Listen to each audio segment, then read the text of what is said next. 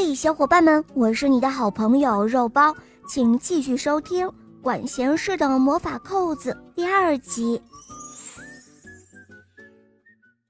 就这样，魔法扣子被没收了，小狼和小狐狸都觉得有点可惜，不过他们也很快就把这件事情忘到脑后了，因为生活中到处都有新鲜好玩的事情。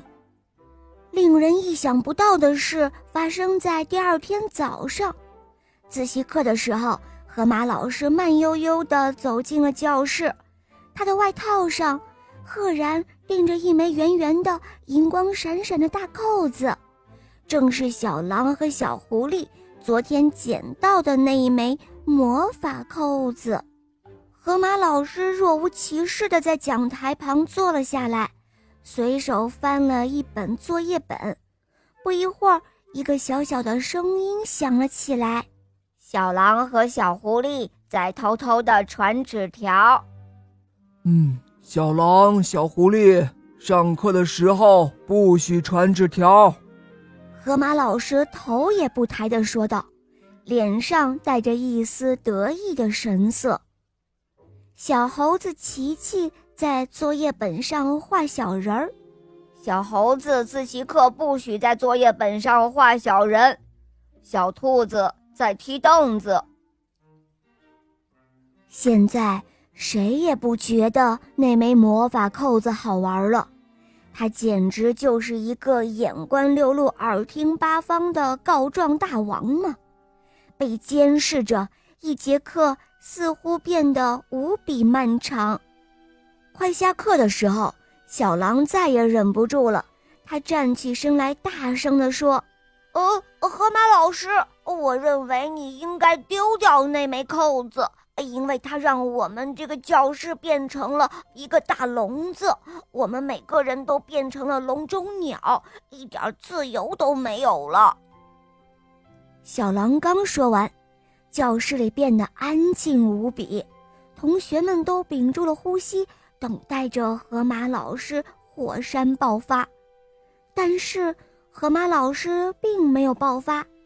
嗯，你说的对。河马老师沉默了一会儿之后，竟然痛快地取下了那枚魔法扣子。第二天自习课，河马老师走入教室的时候，他的外套上的扣子果然换成了一枚普通的扣子。不过，河马老师并没有把那枚魔法扣子丢掉，这一点小狼和小狐狸是几天之后才发现的。那天，他们一同去图书馆借了漫画书，一边走一边津津有味地翻看着。小狼、小狐狸，走路的时候不要看漫画，这样不安全。只见山羊交警大老远地冲他们俩喊道：“小狼和小狐狸很纳闷儿。”山羊交警大老远的怎么会发现他们俩在看漫画书呢？突然，眼尖的小狐狸发现了，你快看他的扣子！小狼和小狐狸恍然大悟，交警的衣服上果然钉着的是那枚魔法扣子。哇，河马老师真是太聪明了，他为那枚魔法扣子找到了。最合适它的位置。好了，宝贝们，这个故事呢就讲完了。如果你有故事需要我来讲给你听，你可以在公众号搜索“肉包来了”，在那里找到我来告诉我哟。